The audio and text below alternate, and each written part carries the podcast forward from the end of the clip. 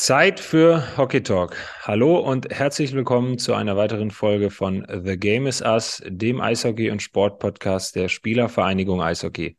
Mein Name ist Olli Mebus, ich bin Spieler bei den Nürnberg Ice Tigers und Vorstandsmitglied bei der SVE. An meiner Seite darf ich auch heute wieder meinen Podcast-Gastgeberpartner Flo Stenner begrüßen. Hallo Flo.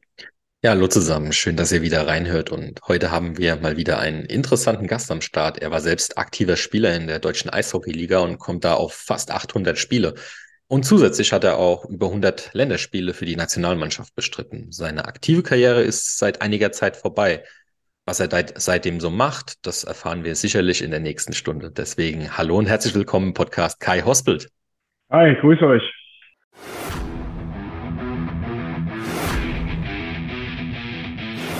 The game is us. Big welcome to the SV Hockey Podcast. Bevor wir jetzt gleich in das Gespräch reinstarten, noch ein kleiner Tipp von uns, nämlich Werbung. Interessiert ihr euch für Marketing, Vertrieb und Öffentlichkeitsarbeit? Dann können wir euch den perfekten Podcast empfehlen. Magnetisches Marketing mit Live Neugeboren. Es geht um Branding, Storytelling und Content Marketing. Live kommt da aus dem wohl härtesten Bereich des Marketings, nämlich aus der Politik und aus dem Wahlkampf. Und diese Erfahrung nutzt er jetzt, um dir zu helfen, dein Business oder deinen Verein erfolgreicher zu machen. Nachhaltig und mit ganz viel Substanz. Im Podcast Magnetisches Marketing bekommst du regelmäßig Tipps und Strategien, wie du Menschen besser erreichen und überzeugen kannst. Den Podcast gibt es bei allen großen Podcast-Plattformen. Sucht einfach mal nach Magnetisches Marketing. Einen Link findest du außerdem in unseren Show Notes. Also, wer mehr zum Thema Marketing und Kommunikation wissen will, der sollte in diesen Podcast reinhören. Magnetisches Marketing mit Live Neugeboren. Werbung Ende. Und jetzt geht's los. Kai, stell dich einfach mal in ein paar Sätzen selbst vor. Ja, mein Name ist Kai Hospelt, bin 37 Jahre alt, habe äh, 19 Jahre lang professionell Eishockey gespielt, die meiste Zeit bei den Kölner Haien, aber auch äh, bei den Adler Mannheim in Wolfsburg und in Krefeld. Und ähm, ja, durfte auch für die deutsche Nationalmannschaft lange Zeit spielen. Und jetzt nach meiner aktiven Karriere bin ich als Spielerberater tätig. Das hört sich ja schon mal gut an. Wir haben im Vorlauf des Gesprächs ähm, schon so ein bisschen darüber gesprochen, wie wir unsere Folgen hier mal aufbauen. Und da wollen wir natürlich bei dir auch mal äh, ja, ganz, ganz klein und ganz, ganz jung anfangen. Ähm, wie kam das bei dir mit dem Eishockey?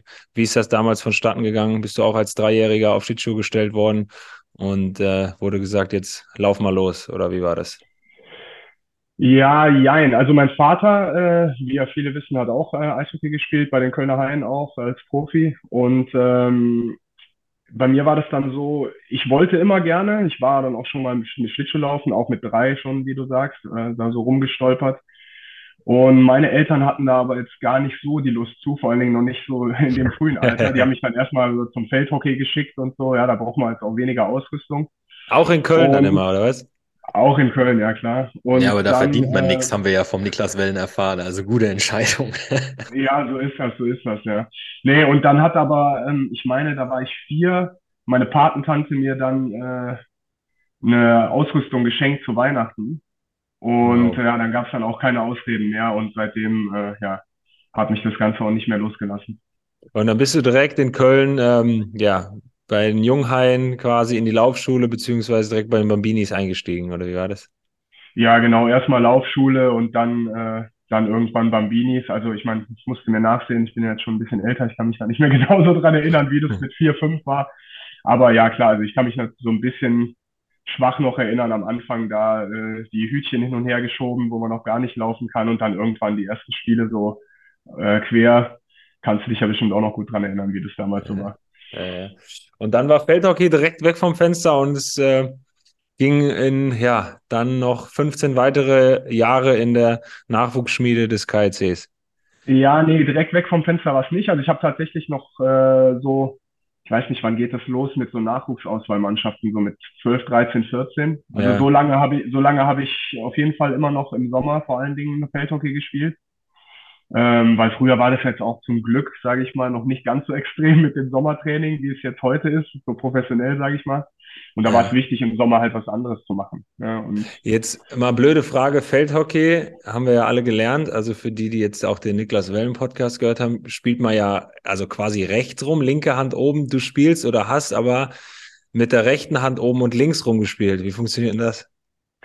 Ich glaube, weil ich das zuerst gelernt habe quasi mit dem Feldhockeyschläger, war das eigentlich okay. Ja. Ähm, ich würde aber sagen, jetzt so, also mischen ist für mich mit dem Feldhockeyschläger deutlich schwieriger als mit, mit dem Eishockeyschläger. Und mit dem Eishockeyschläger mit dem rechten Schießen ist kein Problem, aber mischen ist, ist schwierig. Also ich könnte schießen auch mit dem rechten Schläger ganz gut, wenn ich das mal so sagen darf über mich selber. Hört sich ja immer ein bisschen blöd an, aber mischen keine Chance mit dem rechten Schläger. Also da ist links deutlich einfacher. Also mit anderen Worten kannst du als Rechts oder könntest du als Rechtsspieler einiges mehr als doch dann der ein oder andere Teamkollege, dem du in all den Jahren über den Weg gelaufen bist. Willst du jetzt Ja, nur wa- selber nicht sagen? will ich jetzt selber nicht sagen. Ich sag mal so, manchmal hat man ja dann so lustige Spiele, ne? Gerade wenn es mal irgendwie überhaupt nicht läuft oder so, dann spielt man mal alle gegen alle mit verkehrt Schlägern. Das war immer meine Zeit. Das war super. Herrlich. Ähm, okay, und dann ähm, ja, den kompletten Nachwuchs eben bei den Junghaien gemacht. Dann ging das wahrscheinlich auch mit ja, U16-Nationalmannschaften los. Und dann ähm, hast du deine ersten Schritte direkt auch in Köln bei den Haien ins, ins Profitum ähm, gehabt. Ja, genau. Also, äh, wie du schon sagst, es geht ja dann mit den Nationalmannschaften los, mit, äh, mit der U16. Und dann bei der U17 durfte ich auch bei der U18 schon mitmachen bei der WM. Ja, Und auf einmal äh, ging es dann drum, der Hans Zach wurde dann damals Trainer in Köln bei den Profis. Ja. Und dann ging es darum, dass dann ein paar Junge schon im nächsten Jahr mit äh, tun durften bei den Profis.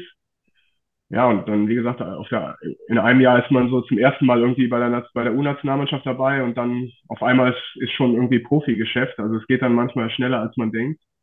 ja, Und ähm, ja, dann durfte ich in meinem ersten Jahr äh, auch schon, ich weiß nicht, 20, 30 Spiele sowas machen, also bei den Haien. Und die andere Hälfte der Saison habe ich noch in der DNL gespielt und das muss ich sagen, war wirklich super. Also es war sehr gut. ja. War zu der War Zeit das- eigentlich auch der, der Mo, ein gewisser Mo Müller da mit dabei? Wo- Wollte ich auch gerade fragen. Der Mo hat, glaube ich, in meiner ersten Saison auch schon in der, in der DNL mit mir zusammengespielt. Ähm, und das war so die Zeit, ähm, da wurde eigentlich dann jedes Jahr so ein, zwei Jungs hochgezogen von den Junghaien. Und wir sind ja alle dann, die da kamen, immer ein Jahr auseinander. Also ich war das.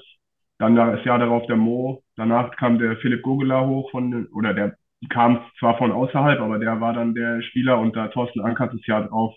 Also das war eigentlich immer so im Jahresrhythmus einer, der dann wirklich dazugenommen worden ist. Und ich muss sagen, haben ja auch eigentlich alle, oder nicht eigentlich, haben alle eine, eine lange, erfolgreiche Karriere auch hingelegt.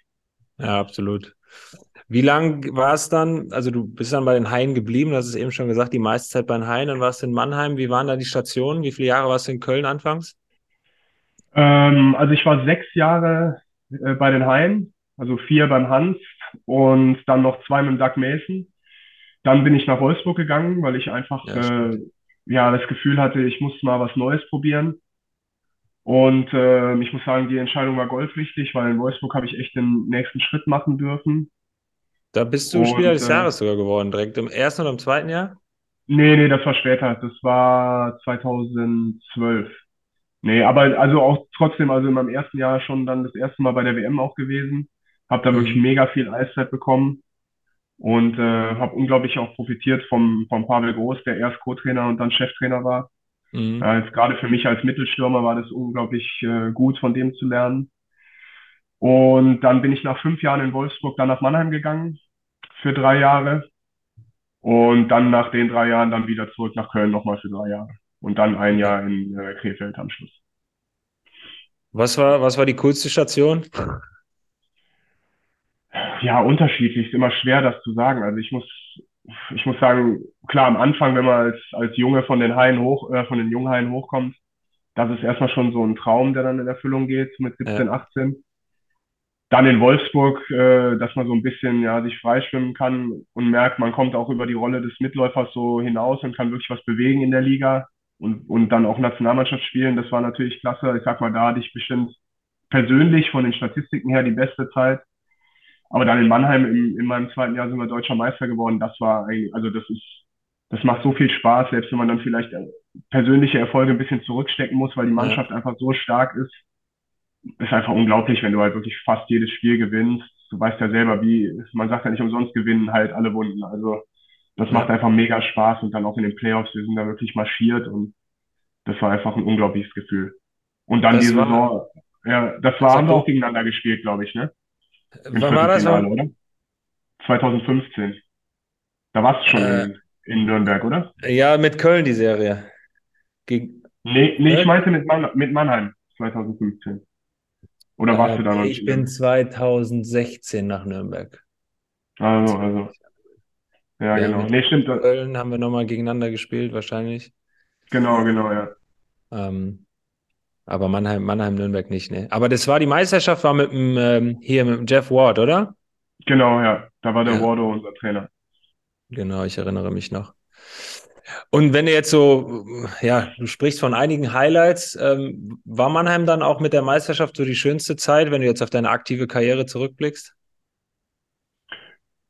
Ja, wie gesagt, also ich würde sagen, die Jahre in Wolfsburg und äh, dann der Titelgewinn in Mannheim, das waren schon die, das waren schon die schönsten Zeiten. Das hat echt mega Spaß gemacht, muss ich sagen. Und dann, und dann hast du gedacht, alles klar, zieh ich mal wieder zurück in die Heimat nach Köln.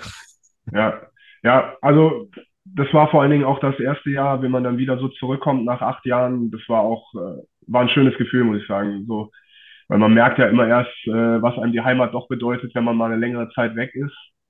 Ja. Und das war schon schön. Also dann so, wenn ich nach dem Training, das hört so kitschig an, aber wenn ich dann vom nach dem Training in die Stadt reingefahren bin oder so, das war schon, war schon ein schönes Gefühl, was ich jetzt vorher nicht unbedingt so hatte, äh, wenn ich, wenn ich In- in Köln war oder so. In, ja, okay. Oder in Wolfsburg und in Mannheim wahrscheinlich. Wobei, um Gottes Ja. Willen, nicht, nichts gegen beide Städte. Nee, genau. Also du, vor allen Dingen in Wolfsburg, weil es ja auch jetzt relativ klein ist im Vergleich zu Köln, haben wir echt immer viel auch miteinander gemacht in der Mannschaft. Ne? Also das ist in Mhm. so einer Großstadt schon anders. Ne? Da hat jeder sein eigenes Leben so ein bisschen neben dem Eishockey. Und in Wolfsburg, da, das war schon eine andere Geschlossenheit, muss ich sagen, in der Mannschaft. Ja, das glaube ich. Okay. Ähm, Kurze Frage noch dazu. Ähm, war für, war es für dich, gab es eine Möglichkeit oder war es für dich auch eigentlich mal eine Option, Ausland zu spielen oder irgendwie in jungen Jahren NHL irgendwie auf dem Radar gewesen oder war das für dich auch gar nie eine Option? Also ich bin gedraftet worden damals, äh, nach meinem ersten Jahr bei den Haien. Und ähm, damals war das so, äh, da gab es diese, diese Rookie-Camps noch nicht. Also da gab es Mhm. nur diese Main-Camps, die es auch heute noch gibt, wo vielleicht so eine Woche vorher schon ein paar mehr Leute da waren. Hm. Ähm, ja, in meinem, und drei Jahre hatte halt der, der Club die Rechte. In meinem ersten Jahr habe ich mir direkt das äh, Knie äh, zerlegt bei der U20, da war das durch. Im zweiten Jahr wurde ich nicht berücksichtigt. Und im dritten Jahr hätte ich noch mal fahren dürfen, aber das ist ja relativ spät immer. Und da hatten wir bei den Haien einige verletzte und gesperrte Spieler und unsere Saison lief schon. Und dann haben die Haie gesagt, okay, also wenn du fahren willst, dann kannst du fahren, aber dann brauchst du auch nicht wiederkommen. Und äh, dann war das leider so, ähm, also in der AHL war kein Platz mehr, weil die natürlich nicht mit mir geplant hatten. Die wussten ja, dass ich in Europa bin. Und dann in der East Coast Hockey League zu spielen, habe ich gesagt, du, also nur um jetzt mal ein, zwei Wochen das Camp zu, zu erleben, das wäre bestimmt schön gewesen. Aber dann in der East Coast Hockey League da unten anzufangen ohne Garantie, das war mir dann doch zu heiß, muss ich sagen. Dann bin ich in Köln geblieben, leider. Ist eine der Sachen, die ich, die ich ein bisschen bereue, dass ich das nie erleben durfte, aber kann ich alles haben. Ja.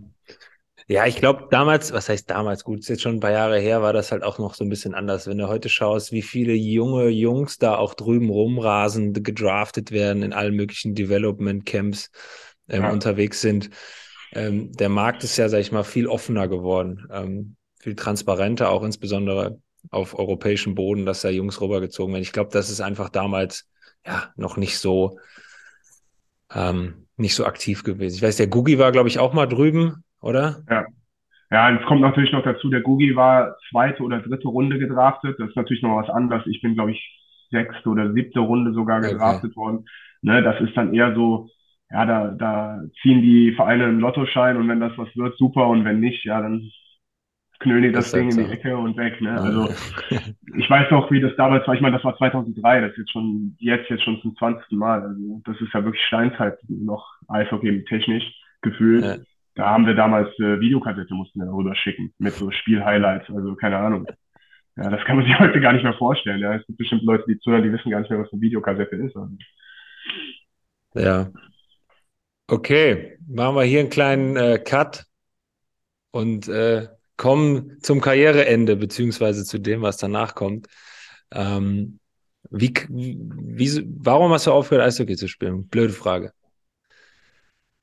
Ähm, ja, das war so, ich bin, ich hatte eigentlich noch ein zweites Jahr Vertrag in Krefeld, aber da war ein Riesentheater damals mit neuer Führung im Verein und dann ja noch mit Corona, was ja für alle erschwerend dazu kam.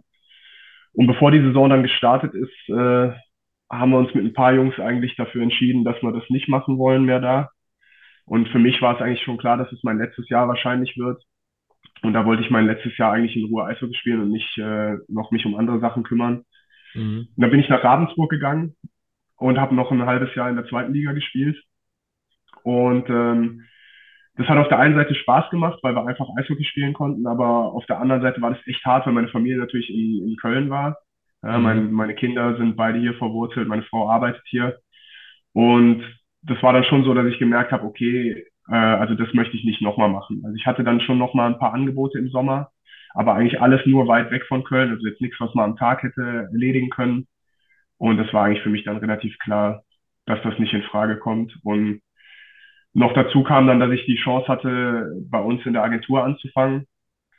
Und ich habe dann eigentlich überlegt zu sagen, also bevor ich jetzt noch ein Jahr spiele, nur um eigentlich zu spielen und du kannst es gar nicht so genießen, dann hörst du vielleicht auf, bist genauso traurig wie jetzt, wenn du aufhörst, aber du hast es eigentlich irgendwie gar nicht genießen können mehr und im, im schlimmsten Fall ist der Job auch noch weg.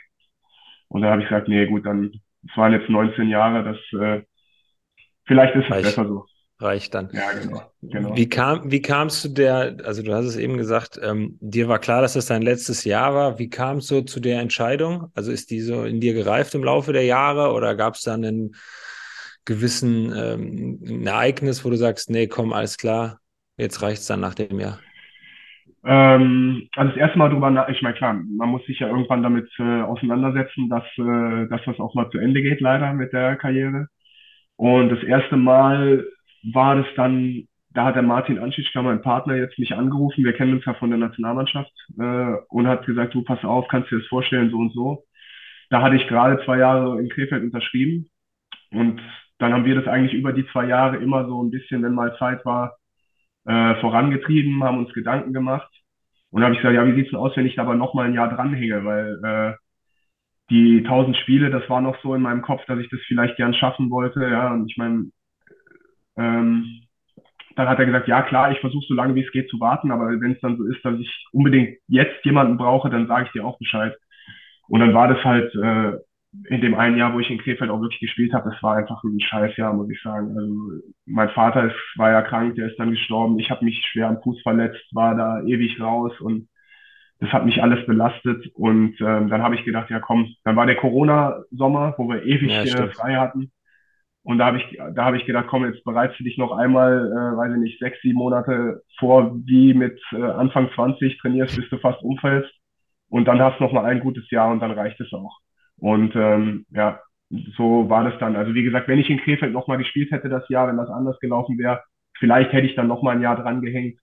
Aber mit dem, in dem Moment, wo ich gesagt habe, ich gehe jetzt weg von äh, zu Hause nochmal, war es mir eigentlich klar, dass das jetzt einfach nur nochmal zum Genießen ist und dass ich dann aufhöre. Ja. Ähm, der Martin Anschitzka, Agentur, willst du da vielleicht einfach kurz mal gerade, also für die Hörer insbesondere, die da jetzt nicht so ähm, im Bilde sind, was das ist, wie das funktioniert, mal einen kurzen Abriss geben? Ja, gerne. Ich weiß ja nicht, wie das hier ist. Es gibt ja eigentlich nie Werbung umsonst, ne? deswegen weiß ich nicht, wie ich da jetzt drüber reden sollte. Ja, deshalb ist doch da, oder? ja, genau, genau, genau, genau. Nee, also ähm, äh, ISMA heißt unsere Agentur, ja, und ähm, der Martin hat das damals von unserem Agenten übernommen, ich glaube 2012. Und wie gesagt, er hat mich 2019 angesprochen, ob ich da nach meiner Karriere einsteigen will. Das habe ich dann äh, im Mai 21 gemacht. Und ja, also Spielerberater hat ja so einen schlechten Ruf in Deutschland, vor allen Dingen, weil die meisten es ja vom Fußball kennen. Ich meine, du, äh, deinen Berater kenne ich ja auch gut, der ist auch schon lange erfolgreich. Ja, also, Im Eishockey ist das ganze Jahr dadurch, dass weniger Geld da ist, auch nicht ganz so schmutzig. Ja, klar, gibt es auch mal Sachen, wo man denkt, so, uff, das hätte ich jetzt nicht unbedingt gebraucht, dass das passiert ist, aber ähm, beim Eishockey ist es ja zum Glück alles ein bisschen kleiner und äh, da ist es ja nicht so, dass man die Spieler am liebsten alles halbe Jahr wegschieben muss zum anderen Verein und immer irgendwelche Handgelder einkassiert, sondern da können die Jungs auch äh, von mir aus 20 Jahre in einem Verein spielen. Das ist für uns eigentlich dasselbe. Ne? Und Ja. ich sag mal, was, was ich schön finde, ist tatsächlich das Arbeiten mit den jungen Spielern. Ja, also da ist ja für uns eigentlich nur Investition. Wir kriegen ja da noch nichts für. Aber das macht echt Spaß. Also wir schauen viele Spiele auch an, um den Jungs zu helfen, dann geben Feedback. Auch so unabhängig von den Sachen, was jetzt der Trainer sagt, weil da bin ich ja nicht dabei, sondern so Mhm. Kleinigkeiten einfach. Und wenn man dann sieht, irgendwie zwei Wochen später, dass die wirklich versuchen, das umzusetzen und sich dann auch freuen, wenn das, wenn das irgendwie klappt, das macht echt Spaß. Also das ist echt super. Muss man echt Ja. Also du hast ähm, jetzt noch mal ganz kurz zu dem zu dem Punkt äh, Karriereabschluss und Karriereende. Du hast quasi nicht ähm, nach deiner aktiven Karriere erstmal gesagt, wisst ihr was, ich will jetzt mit dem ganzen Käse hier nichts an der Backe haben, sondern bei dir war das mehr oder weniger ein fließender Übergang. Du hast schon in deinem letzten aktiven Karrierejahr schon ähm, auch parallel so ein bisschen was gemacht und als dann ähm, du aktiv nicht mehr gespielt hast, ähm, bist du direkt quasi in diese Berater- und, und Agentenschiene reingerutscht. Ja, genau. Also das erste Mal äh, so richtig Gedanken gemacht, was ich danach machen will, habe ich eigentlich in meinem letzten Jahr in Köln, weil da lief es auch persö äh, persönlich bei mir nicht so gut. Da war ich auch eigentlich so weit, dass ich sage, ich will was ganz anderes machen danach. Mhm. Und äh, jetzt bin ich froh, dass ich im Eishockey geblieben bin, weil es halt schon meine Leidenschaft ist. Und äh, auch wenn ich jetzt selber nicht mehr aktiv spielen kann, bin ich immer gern bei den Spielen und mit den Jungs reden und so. Das, ich glaube, das wird mir schon sehr fehlen, wenn ich jetzt so einen normalen Job in Anführungsstrichen hätte. Und ähm, ja, bei mir war immer so ein bisschen, ich weiß, jeder muss ja das finden, was ihn irgendwie motiviert, ob jetzt als Spieler oder im Leben. Bei mir ist es immer so ein bisschen so die Angst äh, gewesen, nicht gut genug zu sein. Also das, das hat mich motiviert beim zu trainieren, ja, als Mhm. Spieler. Und dann war das jetzt auch so, dass ich irgendwie dann das Gefühl hatte, ja, du musst jetzt sofort anfangen, was tun, weil sonst äh, klappt das alles nicht. Und ähm, ich sag mal, der, der erste Sommer, weil im Sommer ist jetzt auch nicht so viel zu tun, weil ja keine Saison ist. Das war auch teilweise nicht leicht. Dann sitzt man auch mal zu Hause und denkt so, verdammt, du müsstest jetzt irgendwas tun. Ja, dann hast du ein schlechtes Gewissen und meinst, es, muss doch was zu tun geben. Das kann doch jetzt nicht wahr sein. Das, das klappt alles nicht, ja. Du sprichst so einfach. wahrscheinlich einigen aktiven Spielern, die gerade zuhören, aus der Seele. Ja, genau. Und, und äh, deswegen, also der Martin hat auch zu mir gesagt, mach mal einen Monat nichts und dann setzen wir uns zusammen und dann startest du. Und nach zwei Wochen war ich, also ist mir die Decke auf den Kopf gefallen. Ich gesagt, nee, ich muss jetzt was tun, ich will anfangen.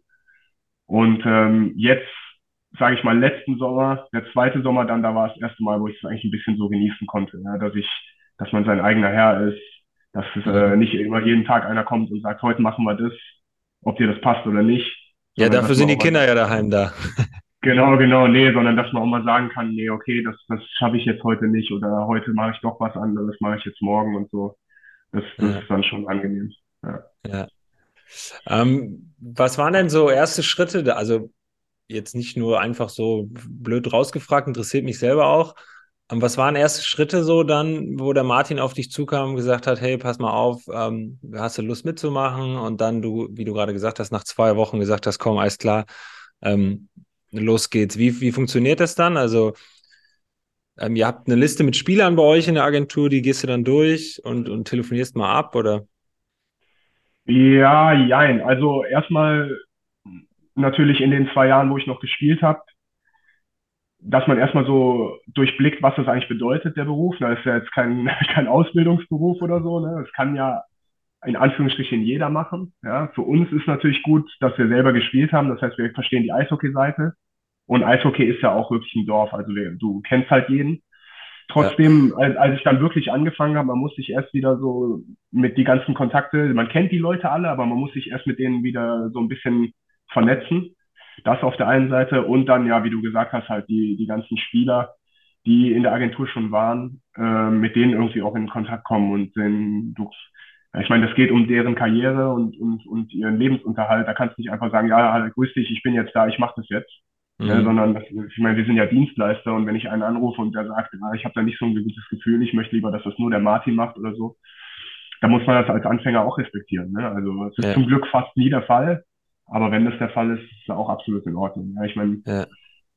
das, äh, ja, und ich meine, es ist, gehört auch viel dazu. Ja. Der Martin hat mir das damals gesagt, er hat gesagt, du, das ist nicht nur zum Spiel gehen und äh, im VIP-Raum schön am Buffet und so, sondern du musst Ist auch halt schön. nach- es ist auch schön, das gehört auch dazu, aber du, das ist auch nach dem Spiel, ja, Stunde, anderthalb Stunden warten, mit den Jungs reden, weil die haben ja während dem Spiel natürlich keine Zeit, sondern die können ja erst nach dem Spiel quatschen. Ne, also Ja. da geht die Arbeitszeit eigentlich erst los. Viel rumfahren, ja, äh, da fleißig sein, dass man Spiele anschaut, dass man auch weiß, äh, was die Jungs machen, ne, dass dich nicht der irgendein Manager anruft und sagt, was kannst du mir zu dem sagen und du erzählst ihm irgendwelche irgendwelche Zitate von Elite Prospects oder so, sondern dass du wirklich auch weißt, worum es geht. Und ähm, ja, es ist, ist manchmal auch anstrengend und ich glaube, alleine da so anzufangen aus der kalten Hose, das ist auch echt schwer. Also ich bin froh, dass ich da quasi schon in eine funktionierende Agentur äh, ein, einsteigen konnte. Ja.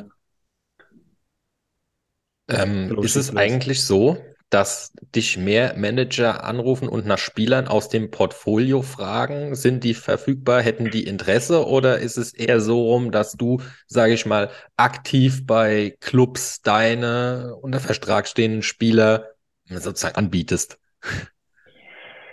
Du, das ist äh, so und so. Das ist, äh, ohne jetzt irgendjemandem zu nahe zu treten, aber es ist ja wie bei allem. Ne? Es gibt Mhm. Spieler, da äh, rennen sie dir die Bude ein und es gibt Mhm. Spieler, da müssen wir auch Klinken putzen. Ne? Also und Mhm. das verändert sich auch im Laufe der Zeit vielleicht. Ne? Auch bei den Spielern. Dann gibt es auch vielleicht Jungs, die immer schon äh, wussten im, im November, Dezember, was sie im nächsten Jahr machen. Aber wenn man mal verletzt ist oder ein schlechtes Jahr hat oder einfach älter wird, kann es dann auch mal sein, dass das erst vielleicht im Februar, März der Fall ist. Mhm. Und wenn Und bei dir jemand so die Bude ein einrennt, ruft dann die ganze Liga an? Oder kann man sich das tatsächlich so vorstellen, dass sich dann jeder Club mal vorstellt? Ähm, ja, auf jeden Fall. Also tatsächlich, die Clubs, äh, die ganzen Manager, die haben das ja auch drauf, äh, in den meisten Fällen auf jeden Fall. Die wissen ja auch, äh, wie ungefähr die Preisliste ist. Und klar, jetzt, Mhm. äh, wenn jetzt ein top-deutscher Nationalstürmer auf den Markt kommt, Mhm. Dann ist es seltener, dass vielleicht jetzt, sagen wir mal, äh, ein Team, was gerade im Abstiegskampf ist, außer jetzt vielleicht die Eisbären dieses Jahr, dass die dann anrufen. Ja, weil die Ja. halt auch wissen, okay, wenn wir den holen, dann ist unser ganzes Gehaltsgefüge kaputt. Ne? Dann müssen wir an so vielen anderen äh, Stellen sparen.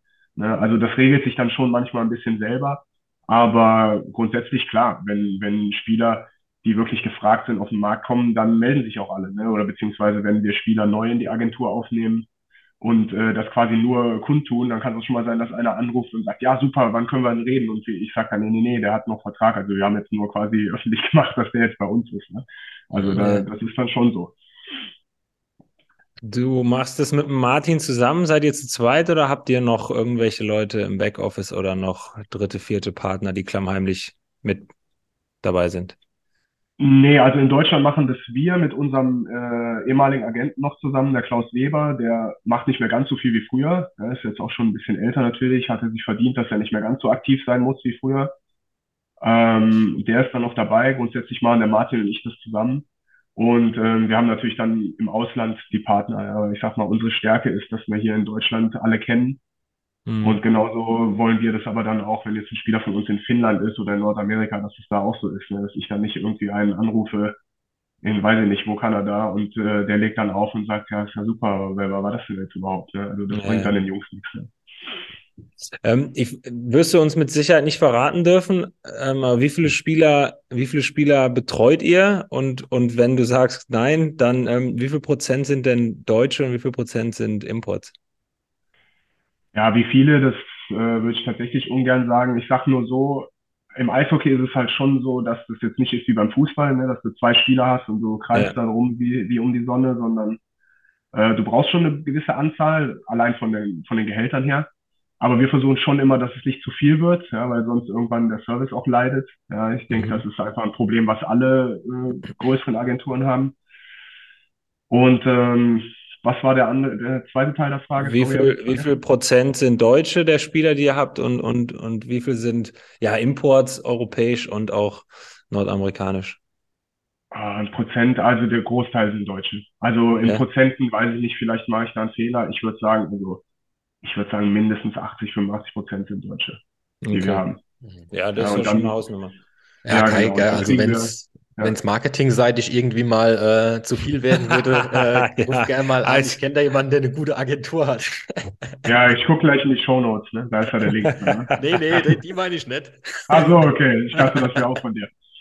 Ähm, und nochmal, bleiben wir nochmal bei, bei den Spielern. Ähm, Jetzt warst du selber Jungprofi, ähm, das ist jetzt schon ein paar Jährchen her. Ähm, hat sich deiner Meinung nach jetzt weniger, was das Spielerische betrifft, ich glaube, dass das spielerische Niveau auch schon im, im jüngeren Bereich höher geworden ist, ist klar, aber hat sich so um das Profi-Dasein als Jungspieler selbst was verändert über die Jahre oder Jahrzehnte? Sind die irgendwie anspruchsvoller geworden? Brauchen die mehr Feedback vom Agenten? Wollen die mehr Feedback vom Agenten?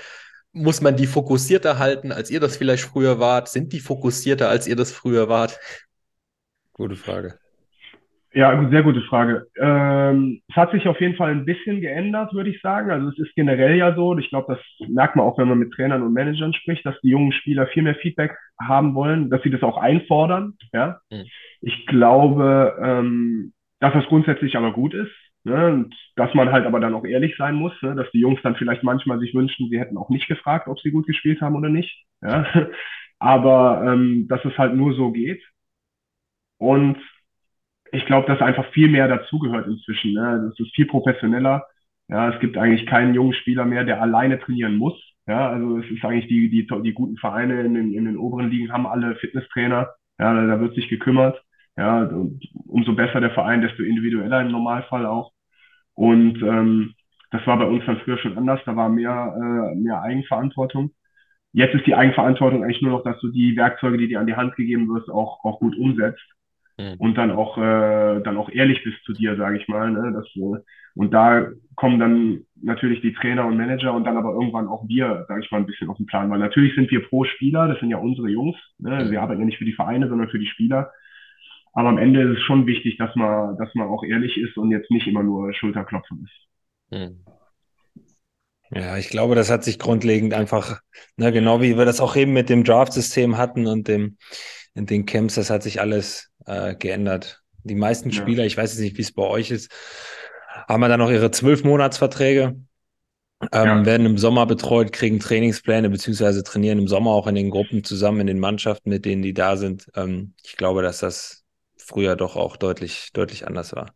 Verändert ja, sich genau. denn eigentlich auch so, so die Betreuung eines Spielers dann über die Jahre? Ich sag mal, ein älterer Profi hat der andere Anforderungen, beziehungsweise jetzt mal blöd gefragt, kommt vielleicht einer, der in 30ern ist, einfach tatsächlich nur noch auf dich als Berater zu und sagt, hey, äh, ich möchte hier verlängern oder ich möchte hier wechseln und ansonsten hast du relativ viel Ruhe von dem das ganze Jahr über oder sind die da auch noch so gepolt? Vielleicht kannst du ja auch was dazu so sagen, Olli, dass dann da wirklich kontinuierlicher Kontakt besteht zu jedem Spieler. Ähm, also ich sag mal, wir versuchen schon viel Kontakt zu halten zu den Jungs. Hm. Ähm, wir sagen dann auch äh, lieber, dass die, dass die mal sagen sollen, du ist jetzt mal gut, reicht. Ne? Also mhm. lieber so, als dass einer das Gefühl hat, es wird sich nicht um ihn gekümmert. Mhm. Aber klar, junge Spieler, die brauchen natürlich, wie wir schon eben gesagt haben, mehr Feedback. Da äh, sind natürlich noch mehr Fehler im Spiel auch. Aber da kann man auch viel mehr noch verbessern, ne, natürlich. Und das ist ja bei den Trainern genauso. Die arbeiten ja auch mit den jungen Spielern im Idealfall dann äh, noch ein bisschen mehr vielleicht als mit den gestandenen Spielern. Und klar, es verändern sich da auch die, die, die, die Lebensabschnitte verändern sich ja auch. Jetzt ein älterer Spieler, der Familie hat, der wird mit Sicherheit eher schon mal sagen, ich möchte hier in der Gegend bleiben oder für mich kommt nur das in Frage, weil äh, jetzt nicht nur bei ihm persönlich dann, sondern auch äh, Frauen und Kinder dann auch noch eine, eine wichtige Rolle spielen. Mhm. Und ich sag mal, am Anfang ist es oft so, dass die Spieler dann mit ihren Eltern und uns die Entscheidung treffen, ja. Und nachher ist es dann, dann verschiebt sich das, ne? Dann ist es dann Frau, Freundin, die, die damit äh, reden, weil die ja dann auch natürlich ein Leben haben. Und äh, ich meine, es ist ja schon so, für die, für die Familien ist das gar nicht so einfach, wenn die, wenn die dauernd äh, immer noch wieder entwurzelt werden und man zieht wieder um. Ja, und irgendwann ist es dann auch so, dass man dann auch als, äh, als Spieler sagt, okay, das kann ich jetzt nicht weiter komplett ohne Rücksicht auf Verluste machen. Ne? Also mhm. wenn es irgendwie geht, dass man dann versucht, da schon Rücksicht zu nehmen. Ich meine, bei mir war das auch, als ich nach Krefeld gegangen bin, habe ich zu meinem Agenten damals gesagt, du pass auf, ich will irgendwo hier im Rheinland bleiben, wenn ich in Köln nicht bleiben kann. Ja, das wäre mit denen für, für den mit Sicherheit auch einfacher gewesen, wenn das einfach Hauptsache Deutschland gewesen wäre. Ja, weil das ja dann auch die für den Agenten so die, die den Spielraum total einschränkt. Aber ich meine, dafür, dafür sind wir ja da, dass wir das dann möglichst rausholen, was die Jungs auch haben wollen. Mhm. Olli, ähm, ähm, ja. ich habe zwei Fragen, die stehen nicht in der Outline drin äh, vorbereitet, die in deine Richtung gehen im Laufe des Gesprächs. Eine davon stelle ich jetzt und du darfst eine Sache nicht tun, nämlich mit keinem Kommentar antworten. Die erste Frage ist, was macht denn dein Berater gerade so? Ähm, ja, wahrscheinlich sitzt da nicht wieder Kai vor Mikrofon und sitzt in irgendeinem Podcast oder sonst irgendwas. Sehr, sehr heiße Zeit, Playoffs laufen. Ähm, viele Mannschaften sind schon im wohlverdienten Sommerurlaub, obwohl sie das wahrscheinlich gerne anders gehabt hätten. Von daher wird er sich wahrscheinlich um die eine oder andere Personalie kümmern, die ähm, jetzt dann noch abgewickelt wird. Aber äh, ja, weiß ich nicht. Vielleicht weiß der Kai da mehr, was der jetzt genau gerade in dem Moment macht. Nächste Frage. Ich habe ich hab ihn, ich hab ihn gesehen letzte Woche, das letzte Mal. Also der ist auf jeden Fall auch sehr aktiv, wie alle aus der Branche momentan. Ja, eben. Ja, komm, es passt gerade noch gut dazu. Ähm, ich stelle die zweite Frage. Ist tatsächlich über Instagram auch gekommen, die Frage. Ähm, wir hatten so vom Thema Karriereende und du hattest ja auch einen Mitspieler mit dem Raimi, der seine Karriere beendet hat. Ähm, es haben tatsächlich einige gefragt, was war da bei dir los nach diesem Spiel? Man hat ja, glaube ich, die Bilder äh, zu Genüge gesehen, wie es sich dann doch ein wenig zu Tränen gerührt hat. Was war da in dir los, dass, dass dann so die Emotionen gekommen sind? Ich dachte, ich dachte, es geht hier um unseren Gast in unserem Podcast. Ja, ja ähm, danke ihr zwei.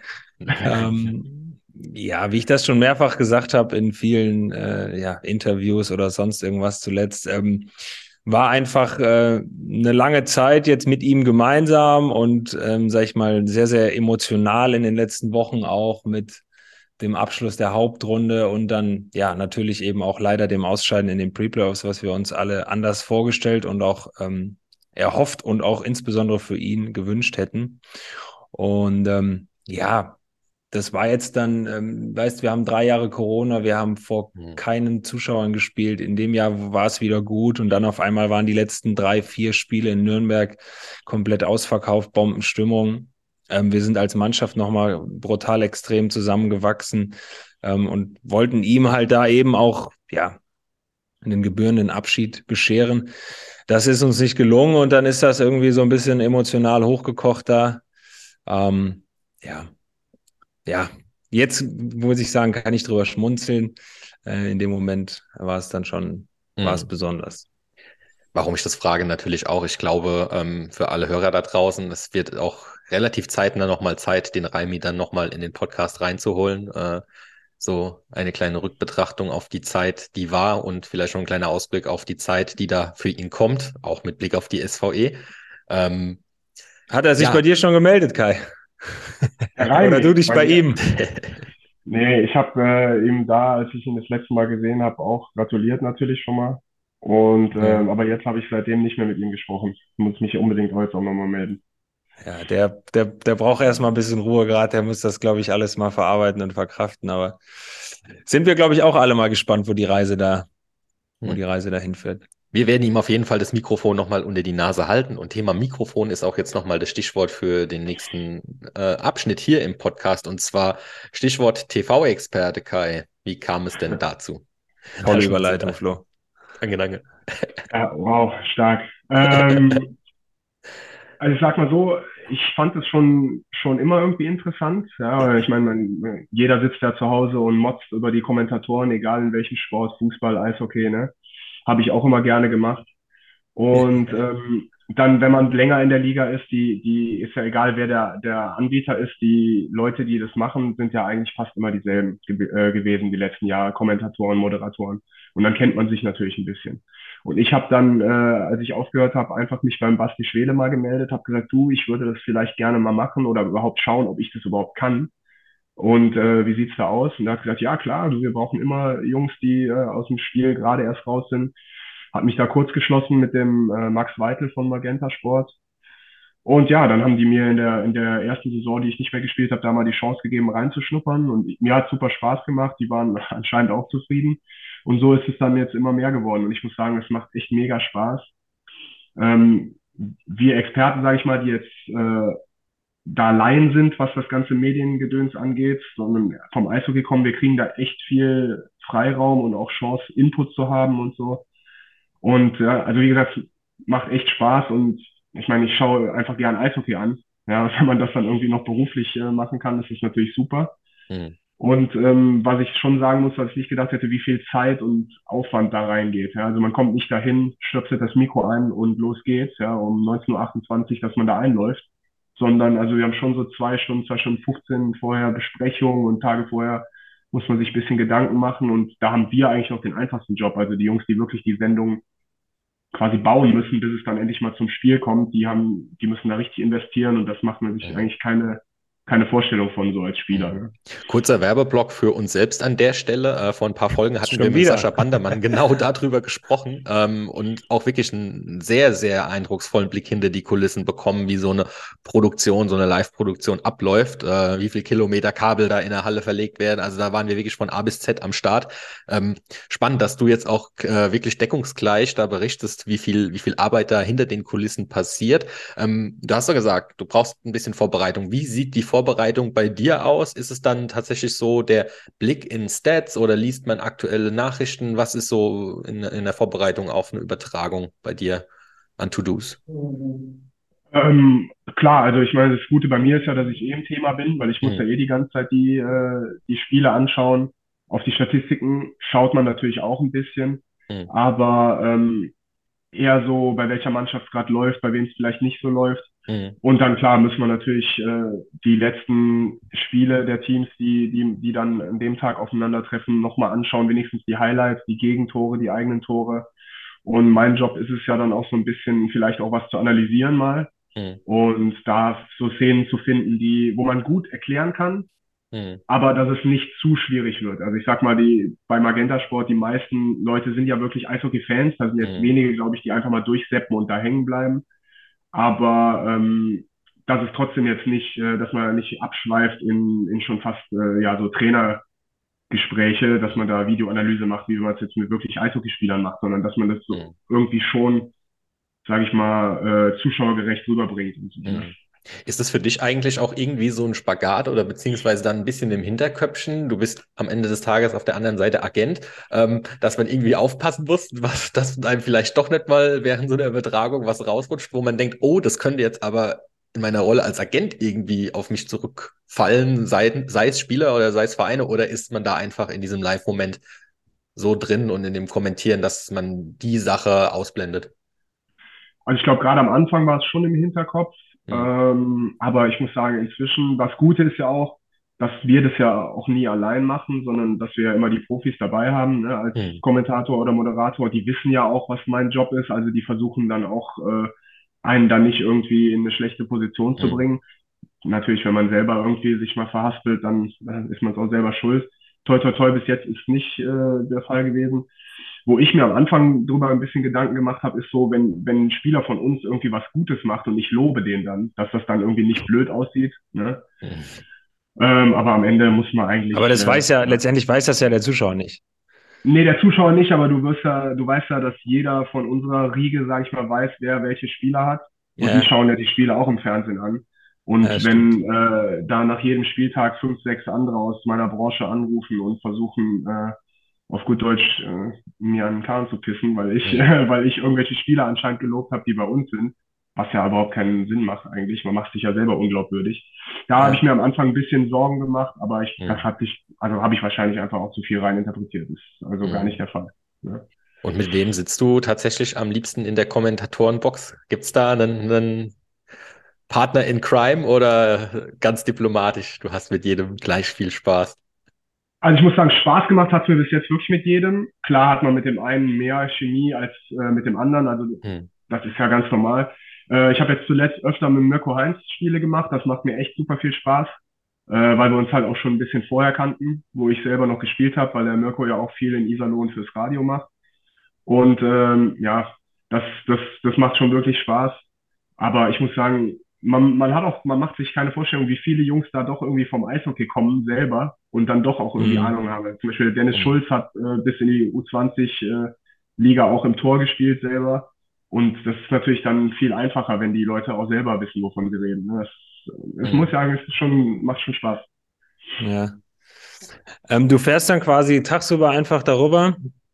Bist du auch die drei Stunden vorher da, um dich darauf vorzubereiten, wie die anderen Jungs? Vor, wenn äh, Fernsehen jetzt ist, meinst du? Ja, genau. Ja, genau. Also wir haben, also wenn das Spiel um 19.30 ist, geht ja die Sendung um 19.15 los. Dann haben wir meistens um 17 Uhr Besprechung. Und dann, mhm. äh, das geht aber auch schnell vorbei, muss ich sagen. Also man hat dann vielleicht jetzt, also für mich als Experte, ich habe dann zwischendurch nochmal ein bisschen äh, Freiraum, wo ich nichts zu machen habe, dann isst man nochmal eine Kleinigkeit, hört sich die Interviews an, die aufgezeichnet werden. Aber da sind ja dann auch technische Probe, dann wird der ganze Durchlauf einmal vorher schon, äh, also die Viertelstunde vor dem Spiel, das wird meistens schon einmal äh, zur Probe aufgezeichnet. Mhm. Das kommt ja, da kommst du dir am Anfang wirklich vor wie der größte Toni, wenn du dann äh, beim im Live dem dasselbe nochmal erzählst, was du ihm gerade erzählt hast. Mhm. Und ja. der guckt dich total an, na ja, interessant. Und du denkst, ja, ich habe das doch gerade schon erzählt. Und das ist ja am Anfang so peinlich, aber auch das zum Glück. Äh, wie bei allen Sachen, wenn man es öfter macht, dann merkt man, dass es ist halt einfach, gehört einfach dazu. Mhm. Ne? Anknüpfend noch äh, äh, an die Bandermann-Folge unbedingt mal reinhören, nochmal die Werbung. Äh, der Sascha wollte es uns nicht verraten, dann bist du jetzt fällig. Äh, du hast gesagt, man isst vielleicht mal eine, eine Kleinigkeit zwischendrin. Wo ist der Weg zum Brötchen am kürzesten und wo schmecken die Brötchen am besten? In welcher Halle? Muss ich ganz ehrlich sagen, äh, ich bringe das meistens selber mit, weil ich dann oben am Kommentatorenplatz esse ja, in Ruhe, während die Interviews gemacht werden. Überragende Stadionwurst natürlich am Seilersee, das ist auch kein Geheimnis. Ja, in Iserlohn, das, äh, das weiß eigentlich jeder. Ähm, und wenn ich mal so gucke, also der Holger Speckern hat sich jetzt äh, schon ein paar Mal in, in Bremerhaven eine Currywurst Pommes geholt, die sah auch sehr gut aus, aber bis jetzt konnte ich immer wieder stehen. ja, ehrlich. Olli, merkt ihr das gut? Merkt ihr das gut? Ich finde, du gibst hier seit Jahren ein 1A-Bewerbungsschreiben am Mikrofon ab. Äh, wenn ich euch zwei so sehe, könnte ich ja, mir das ich, Duo Hospital Mebus irgendwann auch ich, vorstellen, ehrlich ich gesagt. Kann ich, auf, ich kann nicht auf allen Hochzeiten tanzen, Flo. Ja, vor Aber, allen Dingen, ich weiß nicht, ob der Olli überhaupt da Platz findet hinter dem Kommentatoren. Äh, Ach, kein Problem. Ich stell mich, stell mich dahin. Alles gut. Ja. Ähm, wenn du dann zu den Spielen fährst als TV-Experte, inwiefern bist du da noch Agent? Ähm, eigentlich gar nicht. Also es kommt immer darauf an, wenn, je nachdem, wie die Spiele ablaufen und wie weit meine Rückreise dann auch ist, dann warte ich teilweise nach dem Spiel dann trotzdem noch und quatsch mit den Jungs. Ja. Äh, vor allen Dingen, wenn es jetzt Mannschaften sind, die ich vielleicht jetzt äh, schon ein, zwei Wochen nicht gesehen habe. Aber ähm, eigentlich versuche ich da hinzufahren, zu sagen, so jetzt heute, also meistens telefoniere ich dann auf dem Weg äh, zu dem Spiel noch äh, und mache da so mein Agententum noch im Auto. Ja. Und wenn ich dann da aussteige, dann ist eigentlich, also das ist eigentlich dann Spaß, muss ich sagen. Also es ist dann, da ist dann nicht Agentur, sondern ja. Fernsehen und da bin ich eigentlich auch Fan, also und, und freue mich einfach, dass ich das anschauen kann und versuche das dann auch ein bisschen zu genießen nebenher. Ja. Wie oft bist du die, wie oft bist du im Monat da mit dabei als Experte? Kann man das so pauschal sagen oder variiert das? Also ich glaube, der Plan ist so zwei bis drei Mal im Monat weil wir ja, wirklich ein, ein, paar gute Experten haben und die sollen auch alle auch zum Einsatz kommen. Ähm, jetzt klar in den Playoffs oder wenn dann, äh, ich durfte jetzt die letzten zwei Jahre auch die U20-WM machen, dann ist es dann auch mal ein bisschen mehr, weil das ja dann so gebündelte Events sind. Ja. Aber ich würde sagen, eigentlich so normalerweise über viermal im Monat kommt es eigentlich nicht raus und ich denke mindestens zweimal im Monat. Und zumeist auch in deinem Einzugsgebiet? Ja, genau. Also ich würde sagen, so zwischen Wolfsburg und Mannheim, vielleicht mal Bremerhaven und dann meistens hier im Westen.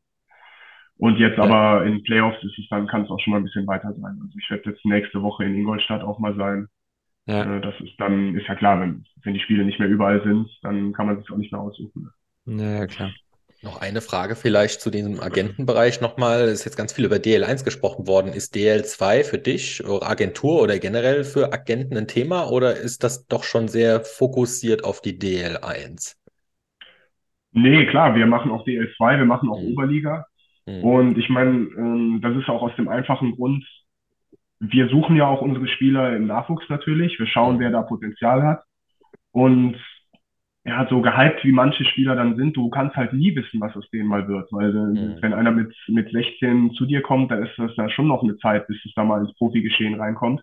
Mhm. Und wenn Jungs dann, äh, sage ich mal, in der Oberliga nicht nur starten, sondern da vielleicht auch bleiben ihre Karriere über, mhm.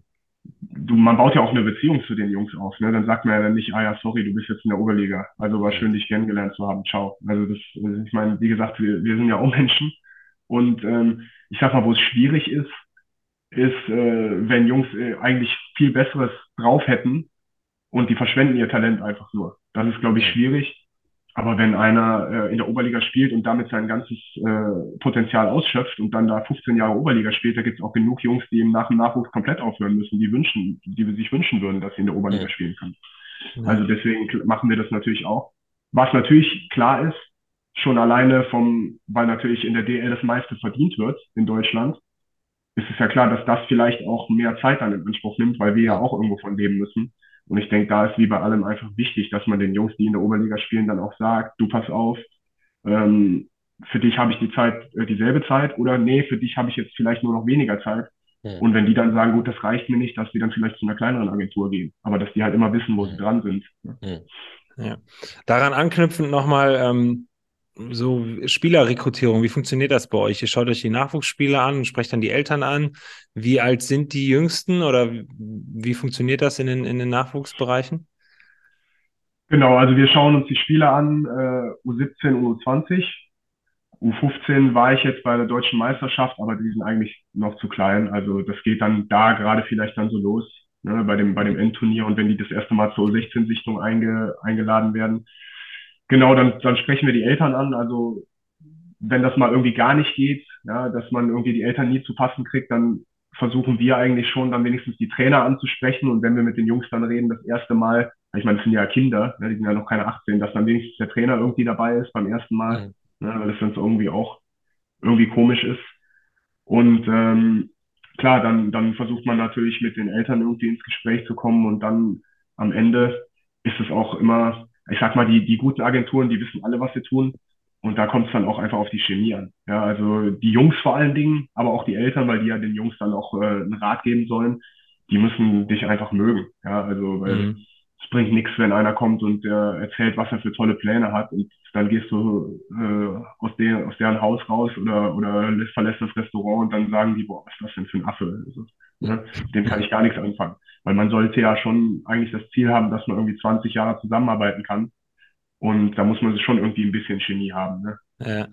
Aber dass jetzt dann im Nachwuchs da schon so groß gewechselt wird, ich weiß, dass jetzt in den vergangenen Jahren ne, die Akademie da, die Red Bull Akademie in Salzburg ganz groß ist, aber ansonsten im Nachwuchs wird da nicht, nicht groß äh, hin und her gewechselt. Es wird einfach geschaut, dass die Jungs nach ihrer Nachwuchszeit ähm, möglichst im Männerhockey Fuß fassen und da halt auch den einen oder anderen Taler verdienen.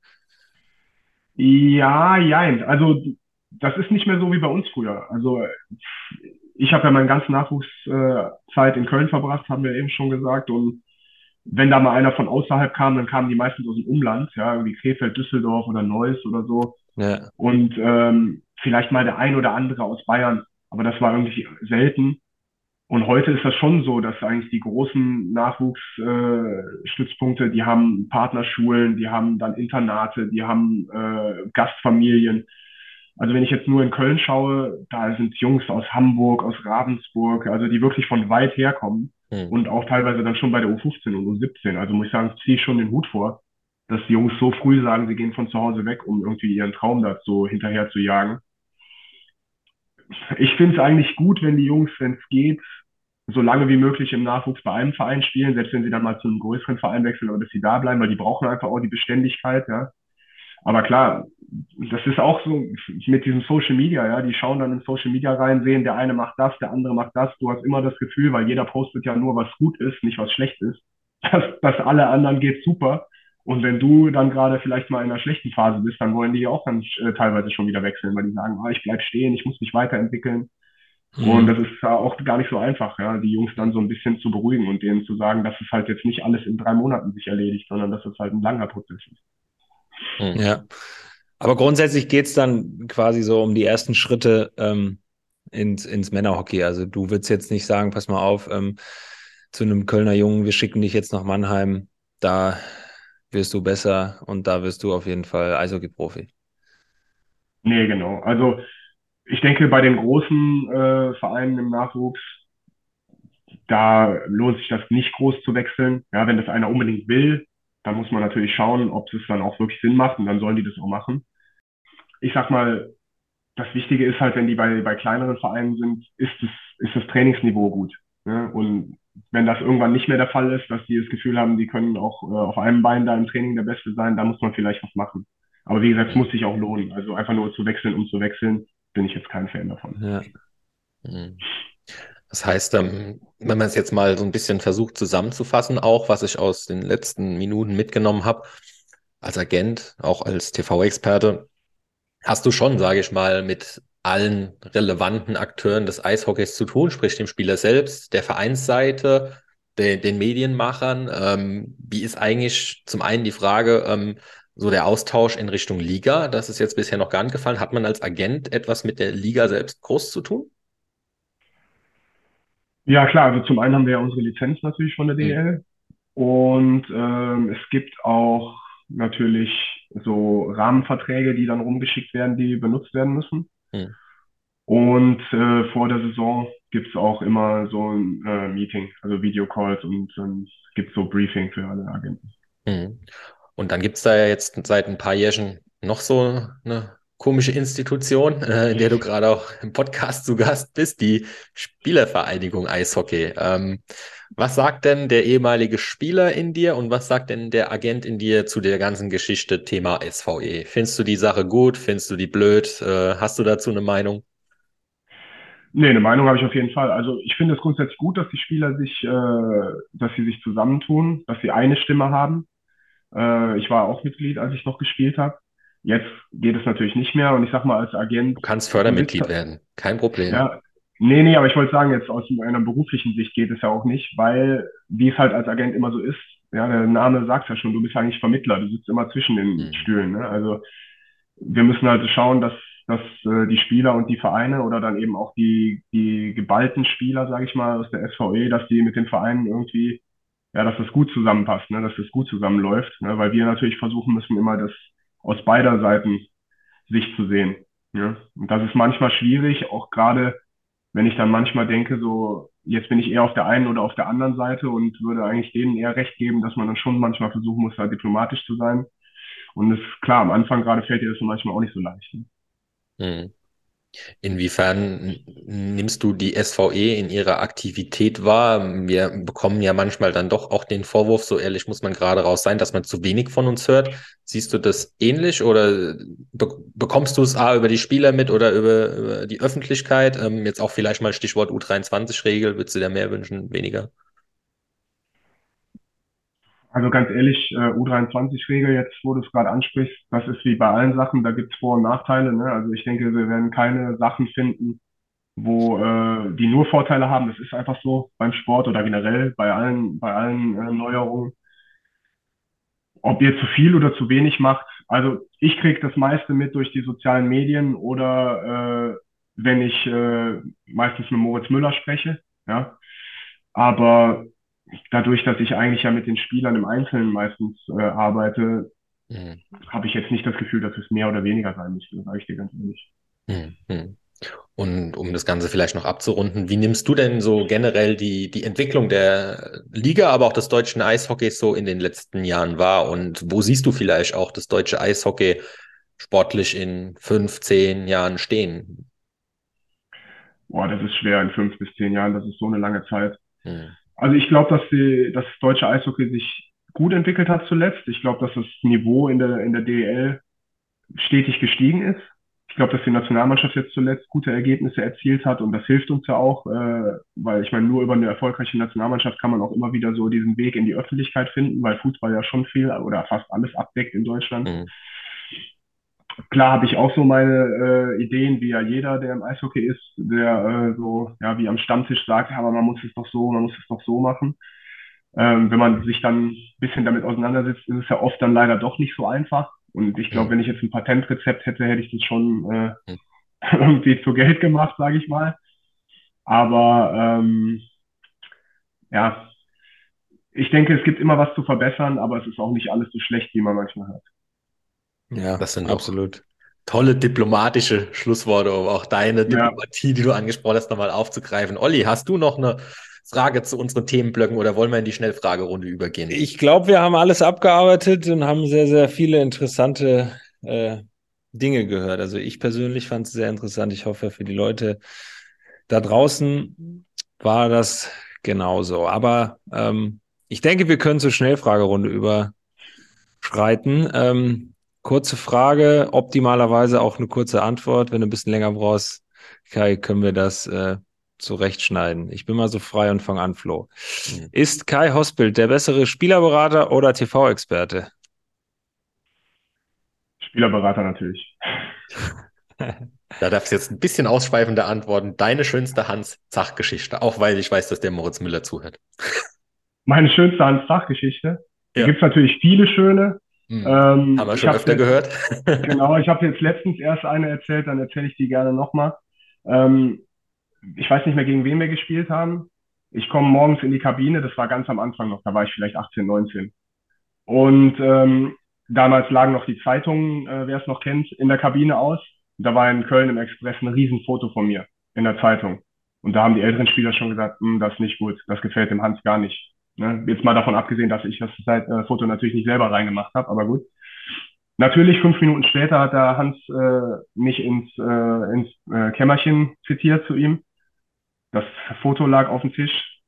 Und das war so, der Gegner hat die Scheibe in die Rundung geschossen und die ging an mir vorbei aus, ich sag mal, einem Meter Entfernung. Und wie das halt so ist, ne, der Fotograf macht ja tausend Fotos und der hat genau das äh, genommen, wo meine Augen gerade zu waren, also wo ich quasi geblinzelt habe, weil der geschossen hat. Ja, ja, und dann hat er zu mir gesagt, jetzt ist mir alles klar. Deswegen verlierst du jeden Zweikampf. Du hast immer die Augen zu. Und dann stehst du da drin mit 18 und denkst dir, ja gut, ne, der Beweis liegt auf dem Tisch, was soll ich jetzt sagen? Dann hat er mich, hat er mir 18 Minuten erklärt, äh, dass es ja so nicht geht. Da hat er zwischendurch seinen Co-Trainer Markus Bierwanger noch gefragt, der hat immer nur gesagt, ja klar, Hans, na genau. und, und, ich, und ich stand da drin und ja, dann hat er mich 15 Minuten abgeföhnt und dann durfte ich wieder gehen. Und dann gehst du erstmal raus äh, zum Training und versuchst einigermaßen Leistung abzuliefern. Das war natürlich dann auch nicht so einfach. Aber ich sag mal, ein Gutes hat es gehabt, die vier Jahre beim Hans. Also erstmal hat er mir die Chance gegeben, äh, überhaupt bei den Profis anzufangen. Aber ich muss sagen, in meiner restlichen Karriere, du bist halt so abgehärtet irgendwann. Also dich, also dich stört halt nichts. Also egal wie der Trainer dich anfasst, ne, also das haben wir schon voraus, denke ich. Das hört sich jetzt so, so, so von oben herab an. Aber den Jungs heute, glaube ich, die, da wären, glaube ich, einige dabei, wenn die vom Hans mal so eine Standpauke bekommen würden, würden die, glaube ich, am nächsten Tag nicht wiederkommen. Ja. Ja, ich merke schon, Flo, wir waren eigentlich in der Schnellfrage und wir müssen eigentlich mal ein Hans-Zach-Spezial Hm. ähm, hier auf den Tisch bringen, optimalerweise Da mit ihm kreist dir aber bitte dann den Mo. Ja, ja, auf jeden Fall, machen wir. Okay, ähm, wir machen mal weiter. Vielleicht werden die nächsten Antworten ein bisschen flotter. Äh, dein schönster Moment als aktiver Eishockeyspieler? Deutscher Meister 2015 und Olympia 2010. Ja. Dein bester Mitspieler, den du je hattest. Norm Milli von Wolfsburg. Mhm. Ähm, in jungen Jahren, wir hatten es vorhin, warst du der bessere Feldhockey- oder Eishockeyspieler? Eishockey auf jeden Fall. Okay. Und sag jetzt bitte bei der nächsten Frage nicht Agent, wenn Kai Hospel kein Eishockeyspieler geworden wäre, wäre er heute? Boah, gute Frage. Ich, ich will hoffen, irgendwas anderes mit Sport, aber man weiß es nicht. Nehmen wir den Feldhockeyspieler. Ähm, abschließend, wer wird denn deutscher Meister? Ich glaube München. Ich habe es jetzt gerade wieder gesehen und es ist zwar eine langweilige Antwort, aber ich glaube, die schaffen das. Mhm. Klingt schlüssig. Olli, wer wird Meister? Ähm, ich glaube Ingolstadt. Hm. Ja, die sehe ich auf jeden Fall im Finale mit München, da gebe ich dir recht. Also ich glaube, das sind die beiden Teams, die am tiefsten sind. Mannheim vielleicht auch noch, aber ich glaube, dass München und Ingolstadt ein bisschen, bisschen moderner noch spielen. Also die se- finde ich auch sehr stark, muss ich sagen. Ja, das wird sehr spannend. Gut, wir schreiben 28. März der Aufnahme, nur für alle, die da draußen das hören. Äh, die Predictions sind äh, hiermit gesetzt und wir sind äh, am Ende der Folge mit Kai Hospital angekommen. Das war die nächste Folge von unserem SVE-Podcast The Game is Us. Wir haben wieder über eine Stunde äh, gesprochen. Dankeschön, Olli, für die Zeit und vor allen Dingen ganz großes Dankeschön, Kai, für die Zeit. Wenn euch der Podcast beim Zuhören gefallen hat, dann lasst unseren Podcast gerne ein Abo da, bewerten, wo es geht und zeigt ihn auch gerne Freunden, Familie.